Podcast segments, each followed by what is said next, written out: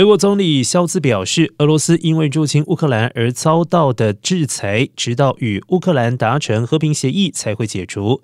他说，双方应达成何种和平协议，需由乌克兰决定。不过，目前俄罗斯似乎无意谈和。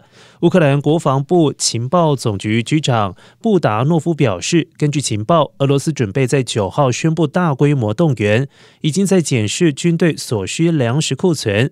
而美国驻欧洲安全暨合作组织大使卡本特表示，俄罗斯无法推翻基辅政府之后，正在计划。在五月中旬举行假公投，借机吞并掉乌克兰东部的两个地区。